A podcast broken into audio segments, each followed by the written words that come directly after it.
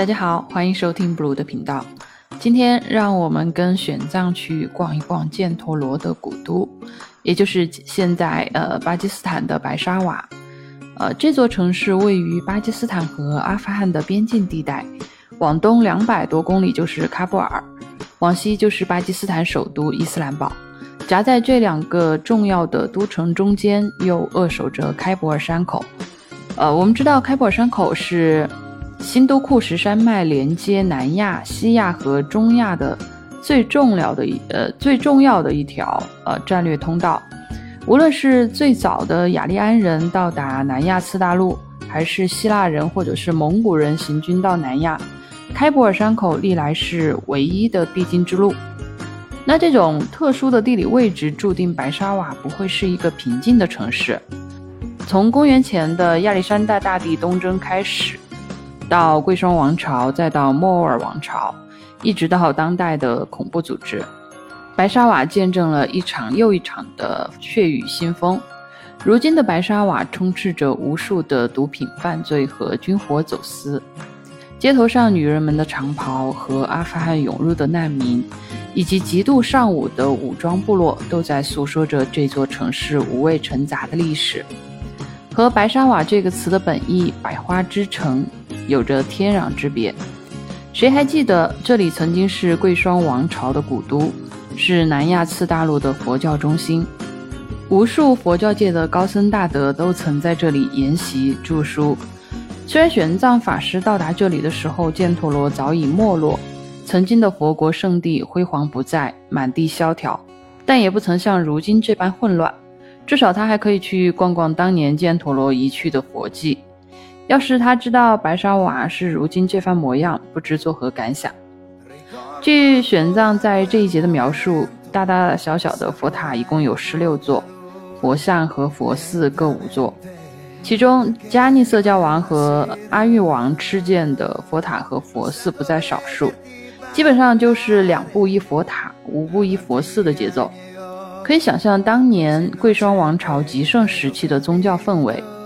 每一座佛塔和佛像都流传着各自灵异的传说，有保佑身体健康的，有时不时光芒四射的，有散发香气和梵乐的，有佛曾经在这里说法讲经的，还有菩萨死而复生的，还有各类。仙人居住过的这些，啊，传说五五花八门的传说，放在我们现代虽然有，啊，迷信的色彩，但足以证明当年这里的盛况。那今天就不一个一个细说了，从书中节选了一部分分享给你们。啊，据玄奘记录，在都城外东南方向八九里处，有一棵高一百多尺的菩提树，树枝繁茂，浓荫密布。这棵树神奇的地方就在于，过去曾有四个佛曾在树下打过坐，玄奘去那会儿还立有他们的坐像。这个位置相传有神灵在暗中守护，并且未来还将有九百九十六个佛要在这棵树下打坐。这这个是佛教里头的一个千佛出世的一个古老传说哈。当年释迦牟尼在呃这棵树下朝南而坐。告诉他的弟子阿难说：“我死后四百年，当有一代明君出世，号迦尼色迦。此君将在离这里南边不远处建造佛塔。我火化后的舍利大部分将放在这座塔里。四百年后，迦尼色迦王果然受天命即位，但他原本并不尊崇佛法，只是有一次机缘巧合，在他打猎的时候遇到一只白兔。”迦尼色迦朝这只白兔追去，结果却不见了。又遇到了一个正在造塔的放牛童子。佛塔已经修到三尺高。迦尼色迦问他在干什么，童子说：“佛陀预言您因前世积德，会在这个地方修造佛塔，并把佛舍利供奉在这座塔里。”说完，童子也消失了。迦尼色迦听闻这一切以后，受到佛法的感召。决心扩建这座三尺小佛塔，于是令工匠在这座塔周围继续垒建更多的石块，以扩大塔身。但石塔每修高一点，原来的小塔就长高一点，始终比人工修造的要高出三尺来。于是工人们不停的又继续往上垒，一直垒到四百多尺。啊，石塔的地基方圆都已经占了一里半，光是塔基就有一百五十尺高，一共有五层。这个时候呢，才盖住了原先的小佛塔。啊，然后加尼色加王觉得特别开心，终于要完工了，又在顶上加造了二十五层金铜合铸的塔尖，然后将如来的舍利供奉在里头。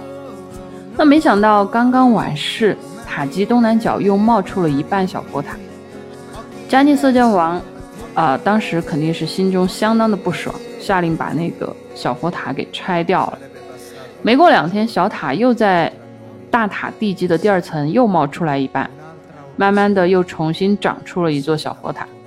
无奈之下，加尼色家从此认命，啊，说到人心容易迷茫，神迹也难以掩盖，此为天意，随他去吧。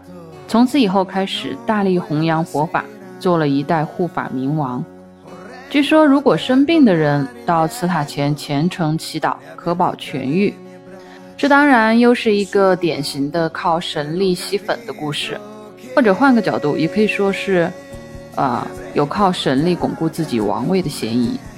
呃，那这座大佛塔在往西，加尼色家还吃建了一座佛寺。玄奘去拜访的时候，寺内僧徒已经很少了。由于呃房屋年久失修，多大多数啊面临倒塌的风险，但仍然能够看出这些建筑当年的风采。啊，寺内有亭台楼阁，工艺精巧，原本是集中高僧大德到这儿来研习的地方。该寺出过多个正果的著名论师，比如邪尊者、世亲和如意等，都曾在这里修习过。我想玄奘当年来到这里的时候，肯定也是怀着一种粉丝特有的激动心情吧。当年邪尊者的旧居在阁楼的第三层，本来他是婆罗门教徒，一直到八十岁才入佛门。别人讥笑他这个年龄开始才开始学佛是不会有成就的，然而这个老头却用实际行动证明了自己的决心，发愿要精进修习。无所成就，绝不让斜下的肋骨挨到床板，也就是说，绝对不躺下睡觉。经过三年的时间，老头学贯经律论三藏，最终证得罗汉果，求得自我解脱。那这是一个佛教界的一个著名的励志故事哈，完全不睡觉也不太可能，但尽量安排好自己的时间是可以有的。另外，这座阁楼还住过佛教界的著名论师如意和世亲，佛学经典论书《俱舍论》就是在这里写成的。后来玄奘回国后，还翻译过这部论书。这位如意论师当年跟外道辩论的时候，讲到烟和火的问题，被台下的人恶意起哄，说应该先有烟，再有火。如意想要解释，却没有人听，因此受到众人的侮辱。一气之下，咬断了自己的舌头。弥留之际，给他的弟子世亲写下了一句话，说：“在结成朋党的众人当中，不要争论重要的义理；在迷失本性的众生之中，不要讨论真正的学说。”这句话就和没必要在疯子堆里跟人解释一加一等于二的意思差不多。后来，世亲为了给师父报仇，重新开台与外道辩论，终于洗刷前耻，获得众人的承认和尊重。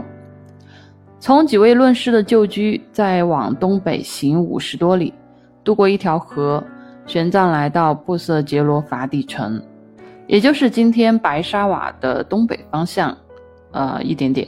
这座城方圆十四五里，城里人口众多，街巷四通八达。此地曾经出过释友和法救两位论师，著名的《阿毗达摩论》就是在这里完成的。